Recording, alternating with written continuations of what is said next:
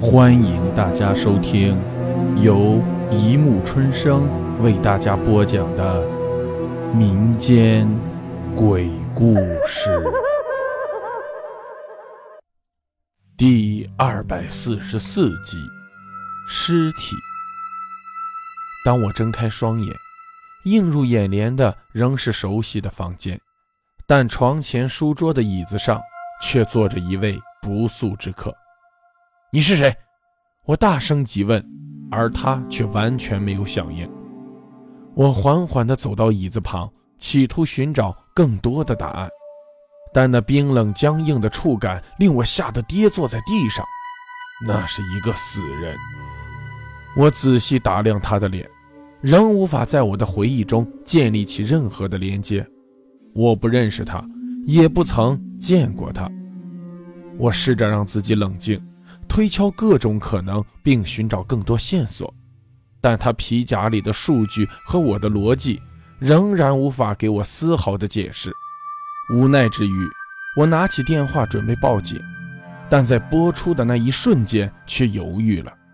家里出现一个死人，警察会怎么想？我端视着犯罪现场，然后试着模拟，推出来的答案让我摇头叹息。我再走到客厅。去检查门锁，并对照所有家具摆设与我印象中的画面，然后仔细搜寻从大门到客厅地板的路径，期待着什么蛛丝马迹。然而，我的胸口起伏频率越来越高，温度也急速下降。这个死人就这么端正地坐在我寝室里的椅子上，这么高明的凶手。让肯定自己无辜的我，也不仅怀疑是否有多重人格作祟。挣扎了一个多小时，我决定毁尸灭迹。我把尸体拖到浴室，靠着我仅存的一点生理学概念，将之分解成几大块，再用各种东西包裹住尸块，塞进垃圾袋中，然后开车上垃圾场丢弃。一路上，我都试着回想前一天晚上的经历。不敢错过任何细节，但我确信自己在就医之后便回到家，然后就在床上昏睡到天亮，药效极强，所以我不可能去犯案。今天是周末，垃圾场有不少扔垃圾的人，丢弃的过程不时让我胆战心惊，也因此回到家后疲惫的身心让我很快进入了梦乡。然而第二天醒来。我梳妆台前的椅子上，还是坐着一个死人。这次带给我震撼的是更复杂的心情，并让我联想到许许多多的惊悚小说。同样是一个陌生男子，同样是不明死因的坐在我寝室内唯一的椅子上，而我同样没有丝毫感觉到昨晚曾经有谁进过我的房间，而他就是死在那里。我带着莫名其妙的心情，比照昨天的方式处理尸体，分解、包装、挖掘、掩埋。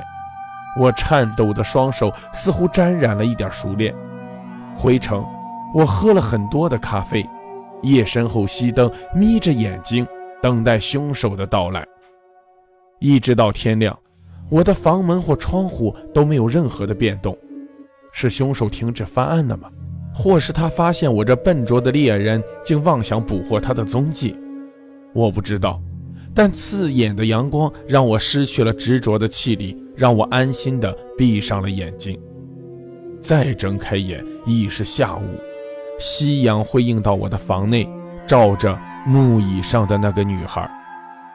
由她散乱的衣着和恐惧的眼神，我知道她在死前受尽了恐怖的凌虐。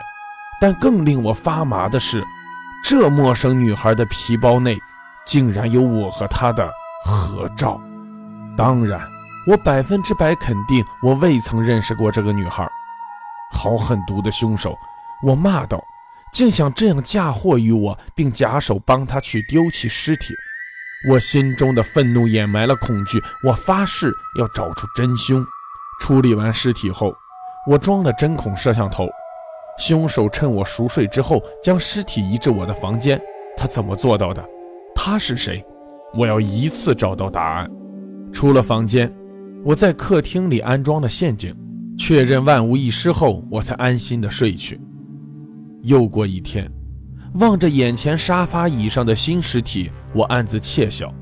但当我打开电脑里记录的拍摄档案，却感到一阵天旋地转。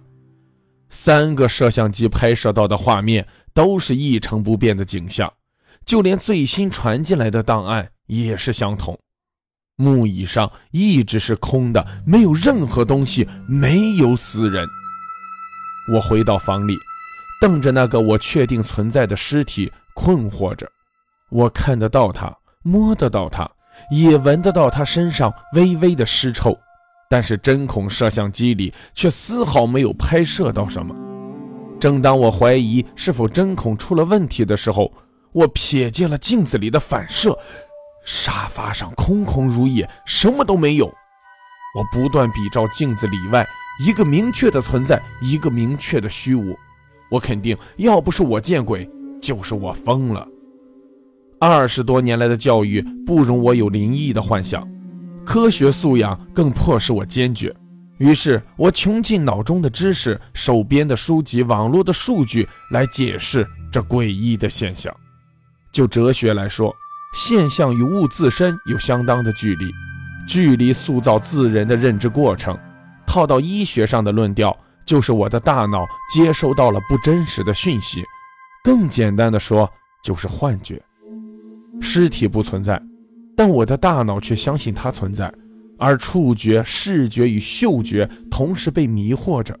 摄像机和镜子更是证明尸体只是我的幻想。为了证明无误，我又拿数码相机拍摄，相片上的沙发椅仍是一样的孤单。然后我用水果刀射向尸体，虽然一开始它笔直地插在不存在的尸体身上，但我闭上眼睛数秒。他便回到了正确的位置上，沙发椅后方的靠背上。一切都是幻觉，不过问题仍存在：为什么我有幻觉？为什么我的脑子能建立起这么恶心的幻想？事出必有因，我想找出因果。我寄信到公司请假，然后约了我的一个朋友看诊。他是我小学同学，十多年的死党，现在是个权威的心理医生。我放任尸体在椅子上坐着，虽然无法完全接受，但也只能将就。次日，椅子上换了一个人，而我尚未处理的尸体自动消失，来了个新面孔。我笑着叹了口气，驾车到了朋友的诊所。很少见的个案，挺特别的。听完我的叙述，他歪着头沉思，说道：“嗯，你觉得有什么原因会导致这样的病情？”我问他。很难说，可能要深度的治疗才能了解。他说，然后写了一些东西。我这边有些安定神经的药，你饭后吃，然后好好休息，看看会不会好点。我笑着挥别，在离开之前便吞下一颗，然后心情愉快地回到家中。寝室里有更大的惊喜在迎接着我。我的椅子上哪有什么尸体，只存在着空气。虽然有些担心副作用。但药丸的神效让我愿意承担，我终于可以安心睡觉，不用再担心明早的幻想了。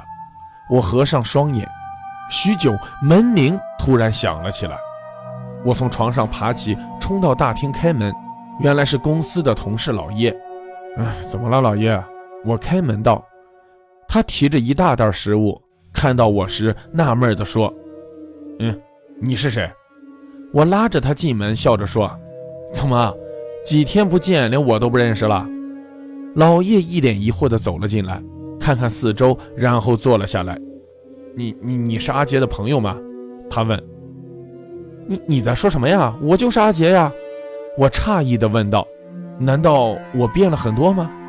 可是才一会儿不见，能变到哪里去？乱讲！阿杰长这样好不好？你少唬我！老叶从皮夹中拿出一张照片。我看了，脸色不仅一沉。照片上的两个人，一个是老叶，另一个是今天早上新来的尸体。他是阿杰，那我是谁？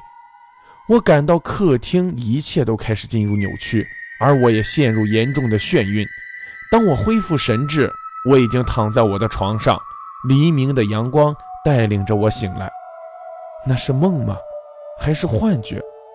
惯例，我现在起床的第一件事便是观察我寝室的椅子，空的，什么都没有。